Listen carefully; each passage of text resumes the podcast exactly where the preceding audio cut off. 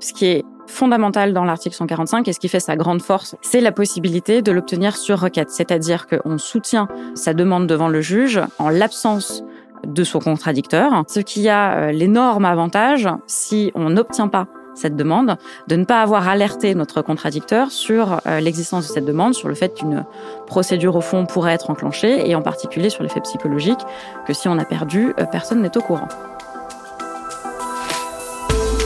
Bienvenue à On the Legal Side, le podcast qui décrypte les enjeux juridiques des entreprises. Je m'appelle Philippe Durand, je suis avocat associé chez Auguste Debouzy. C'est ici, au cœur du cabinet, que je tends le micro aux experts qui le composent pour avoir leur regard sur des problématiques déterminantes pour les organisations et les dirigeants qui les accompagnent au quotidien. Bonne écoute Ce qui est affirmé sans preuve peut être nié sans preuve. Ce constat posé par Euclide mathématicien grec bien connu, va comme un gant aux avocats qui pratiquent le contentieux. Même si dans certains dossiers complexes ou internationaux, les choses ne sont pas aussi simples. Toujours est-il que la preuve demeure la pierre angulaire du procès. La collecte de la preuve peut même se situer au cœur de la stratégie contentieuse d'un dossier, que l'on se situe du côté du demandeur ou du défendeur, ou que l'on se trouve devant un juge étatique ou un tribunal arbitral. Pour débattre de ces questions, j'ai le plaisir d'accueillir Marie Valentini, qui est avocate counsel au sein de notre équipe contentieux arbitrage droit pénal des affaires. Après un parcours universitaire classique à Paris-Assas, Marie a d'emblée montré son goût pour l'arbitrage et les dossiers internationaux. Et cela en complétant cette formation, d'abord au Royaume-Uni pour y devenir barrister, puis ensuite à Versailles avec le Master 2, arbitrage et commerce international, le MASI. Au-delà du contentieux et de l'arbitrage international, si Marie regrette d'avoir dû abandonner certains de ses vieux hobbies, elle aime retrouver ses auteurs naturalistes favoris tels que Zola ou retrouver famille et amis dans sa Corse natale. Vous allez l'entendre, Marie a perdu son accent corse, sauf, m'a-t-elle confié, lorsqu'on l'énerve. Je ne m'y risquerai pas. Bonjour Marie. Bonjour Philippe. Marie, quand on évoque la collecte des preuves dans le procès, on pense de suite à la procédure de collecte de preuves qui est ouverte par l'article 145 du Code de procédure civile français. De quoi s'agit-il en quelques mots? Alors, l'article 145 permet aux euh, parties qui envisagent d'initier une procédure euh, contentieuse ou arbitrale de récupérer des éléments de preuve qui sont localisés en France devant le juge français. D'accord. Il y a deux conditions qui s'appliquent à la mise en place de ce mécanisme procédural si j'ai bien compris, l'article 145 peut être actionné avant tout procès et il doit se fonder sur un motif légitime. Tu peux nous préciser ces deux notions? Exactement. Évidemment, euh, c'est un outil assez puissant et donc il est enfermé dans des conditions qui sont appréciées strictement euh, par euh, le juge. Le premier, c'est un critère temporel qui est qu'on doit se placer avant tout procès, c'est-à-dire qu'une assignation ne doit pas, au fond, ne doit pas déjà avoir été délivrée devant un juge français ou étranger. Et pour ce qui est de l'arbitrage, qu'un tribunal arbitral ne doit pas déjà avoir été constitué. Ça, c'est le premier critère qui est véritablement regardé précisément par le juge du 145 quand il est euh, saisi. Le second critère est plus sur euh, la nature aussi de la, de la mesure demandée. Il faut qu'on puisse justifier auprès du juge du 145 que le motif pour lequel la mesure de production de documents est sollicitée est un motif légitime, c'est-à-dire que les documents que l'on cherche à appréhender ont une utilité pour faire valoir la position que l'on entend soutenir dans le cadre de la procédure au fond, qui sera initiée par la suite.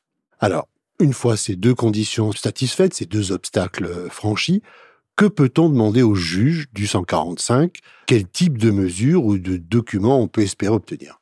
Les documents les plus classiques qu'on a l'habitude d'utiliser pour faire valoir ces preuves, des emails, euh, des comptes, absolument tout type de documents, souvent des échanges effectivement euh, internes aux adversaires pour pouvoir euh, déterminer ce qui a pu être réalisé à l'insu de son contractant. Marie, nous n'y avons pas encore fait allusion, mais cette mesure, ce 145, peut intervenir sur requête, c'est-à-dire sans débat contradictoire, ou de manière contradictoire. Et dans ce dernier cas, la partie adverse est entendue et pour s'opposer évidemment à cette collecte. Comment le demandeur à l'article 145 va choisir entre ces deux voies? Alors effectivement, Philippe, ce qui est fondamentale dans l'article 145 et ce qui fait sa grande force et ce qui plaît beaucoup à nos clients, c'est la possibilité de l'obtenir sur requête. C'est-à-dire qu'on soutient sa demande devant le juge en l'absence de son contradicteur, ce qui a euh, l'énorme avantage si on n'obtient pas cette demande, de ne pas avoir alerté notre contradicteur sur euh, l'existence de cette demande, sur le fait qu'une procédure au fond pourrait être enclenchée, et en particulier sur l'effet psychologique, que si on a perdu, euh, personne n'est au courant. La raison pour laquelle on, procède euh, de manière non contradictoire plutôt que contradictoire, c'est souvent quand certaines circonstances particulières sont rassemblées. C'est un critère complémentaire qu'il faut qu'on démontre devant le juge, que les, les, circonstances exigent que la mesure de 145 soit prise de manière non contradictoire, en particulier quand il existe un risque de dépérissement de la preuve, qui est relativement difficile, malgré tout, à caractériser. Et si je te mets à présent dans la peau de la partie adverse qui s'oppose au 145 et à la collecte de preuves que permet ce mécanisme, comment vas-tu euh, réagir? Que tu sois devant le premier juge parce que la procédure était contradictoire ou bien dans le cadre d'une demande de, rétractation? Alors, si on est devant euh, le, juge euh, dans le cadre de la procédure contradictoire, il va falloir répliquer aux deux critères qui ont été fixés, c'est-à-dire, bon, bah, non, euh, le procédure au fond est déjà enclenchée, donc euh, le juge de 145 ne peut pas octroyer la mesure, ou bien vous ne disposez pas d'un motif légitime qui justifie la collecte de preuves. Ça, vous avez la possibilité de le faire valoir d'ores et déjà devant le juge lors du débat contradictoire. Si l'ordonnance a été octroyée sur requête, une fois que finalement la décision a d'ores et déjà été euh, donnée et que euh, potentiellement la mesure a été exécutée euh, par un huissier et un expert informatique le plus souvent. Dans le cadre de la rétractation, vous allez faire valoir les mêmes arguments devant le juge de la rétractation et vous avez également la possibilité de faire valoir vos arguments complémentaires sur le troisième critère qui est que rien ne justifiait de déroger au principe de la contradiction. Marie, tu a parlé au tout début du fait que l'article 145 convenait également, euh, et, et j'allais dire évidemment, au procès arbitral. Comment, selon toi, s'articule ce 145 avec ce type de procès? Ou si tu préfères, est-ce que tu vois ou non une articulation spécifique entre le recours à ce mécanisme du 145 et le procès arbitral? Alors, le mécanisme du 145 est utile à chaque fois qu'un élément de preuve doit être appréhendé sur le territoire français, quelle que soit la juridiction qui aura euh, compétence pour trancher une procédure au fond, le 145 a une utilité si l'élément de preuve se trouve sur le territoire français. Le procès arbitral ne fait évidemment euh, pas euh, exception. Il se trouve que ce n'est pas un juge judiciaire qui sera compétent pour entendre les prétentions au fond, mais un tribunal arbitral. Et donc, l'outil reste tout à fait pertinent. L'avantage que cet outil peut avoir aussi, c'est que il prépare le terrain puisque l'arbitre, à la différence du juge judiciaire, euh, une autorité un petit peu plus euh, limitée. Les demandes de production de documents qui pourront être euh, effectuées devant l'arbitre, une fois la procédure d'arbitrage enclenchée, se limiteront aux parties à la procédure d'arbitrage, alors que le 145 permet d'obtenir des documents en amont également auprès de tiers, c'est-à-dire de personnes qui ne seront pas parties à la procédure au fond ultérieurement.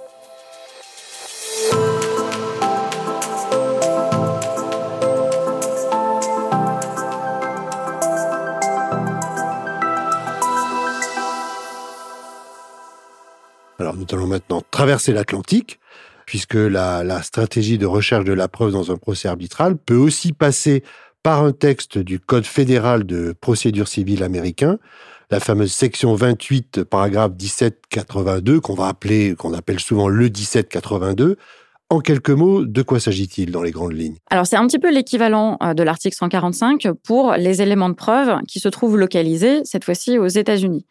C'est un mécanisme qui euh, a été euh, historiquement créé il y a plusieurs décennies par les juridictions américaines pour favoriser la coopération des États étrangers en matière de collecte de preuves. Et l'utilité du 1782 donc est relativement comparable à celle de l'article 145 et permet à des parties de solliciter les juridictions américaines en amont ou pendant un procès devant ce qu'on appelle un tribunal étranger ou international pour obtenir la collecte d'éléments de preuve localisés aux États-Unis. Alors, il y a un point clé, tu viens juste de prononcer l'expression, c'est le type de juridiction qui est saisie du litige sur le fond.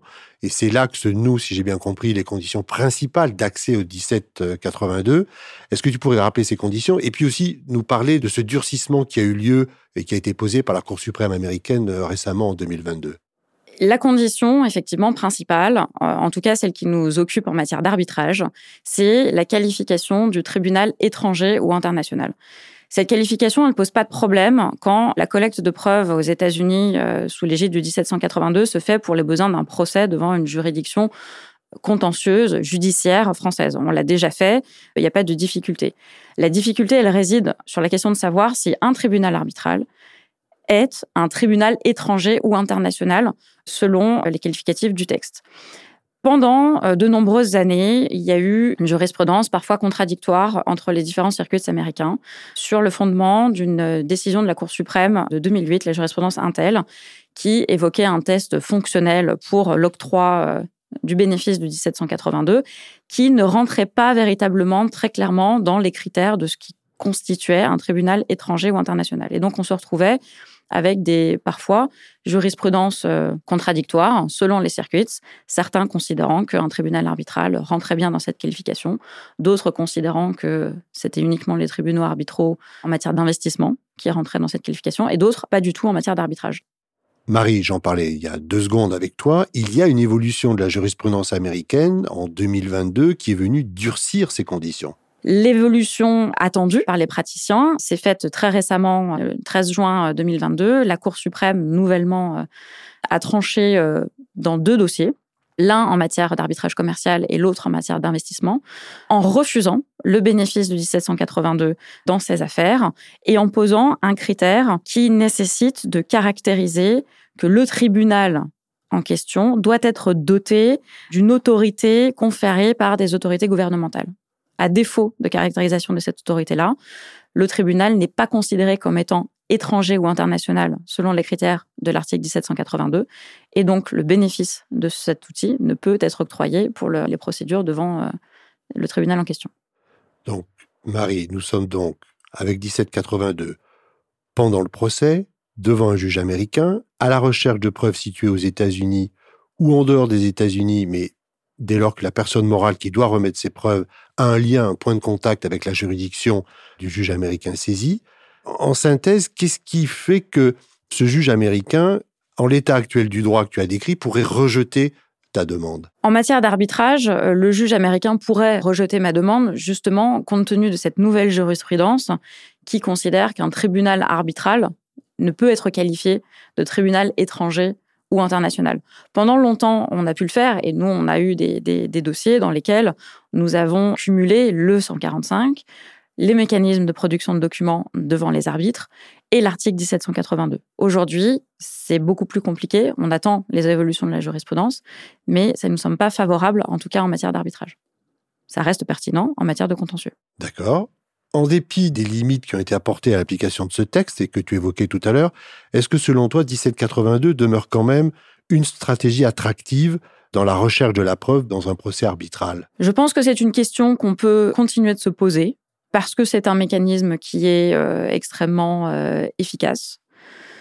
Donc dans le cadre d'une stratégie globale, bien sûr, on peut envisager de saisir les juridictions américaines, peut-être pas pour les besoins de la procédure arbitrale au fond, mais peut-être pour les besoins de la procédure judiciaire qui suivra la reddition de la sentence, par exemple, pour son exécution. On n'est plus devant un tribunal arbitral, on est devant un tribunal étatique. Donc si on arrive à démontrer un motif légitime à obtenir des éléments de preuve devant les juridictions américaines pourquoi pas Ça a été refusé dans le cadre de l'exécution de la sentence Yukos il y a quelques années, au stade justement du, recours en annulation contre la sentence, parce que le motif légitime n'était pas suffisamment caractérisé et parce que la production était euh, indûment intrusive ou pesante. Mais on peut peut-être envisager que dans d'autres cas, cela reste pertinent. Plus généralement, et pour conclure, euh, Marie, la question n'est pas simple, je te préviens. Comment tu construis ta stratégie de recherche de preuves entre ces deux mécanismes que nous avons évoqués ensemble, le 145 et le 1782 Selon quels critères tu vas choisir l'un ou l'autre Et tu l'as même dit parfois les deux? Le critère euh, essentiel, c'est la localisation de la preuve. Évidemment, si la preuve est en France, saisir un juge américain n'a pas d'intérêt. Ce qu'il faut savoir véritablement, c'est qu'est-ce qu'on cherche et où on a le plus de chances de pouvoir trouver l'élément de preuve pertinent. Il y a ensuite cette question de la chronologie. si effectivement on peut mettre en œuvre le 1782 pendant le procès. L'article 145, c'est uniquement avant. Donc il est toujours préférable de se poser la question de l'utilisation de l'article 145 bien en amont de la stratégie, alors que le 1782 reste ouvert de manière beaucoup plus large. Merci Marie d'avoir éclairé notre lanterne aujourd'hui sur les divers moyens mis à la disposition des parties à un procès arbitral pour collecter des preuves, en ayant recours chaque fois à un juge étatique, qu'il soit français ou américain. Si l'article 145 du CPC demeure un outil fiable et dont les contours sont bien cernés à présent, le 1782 américain devient d'une utilisation plus délicate, plus chirurgicale en matière d'arbitrage international, même si cet outil juridique puissant dans la recherche des preuves n'est pas mort.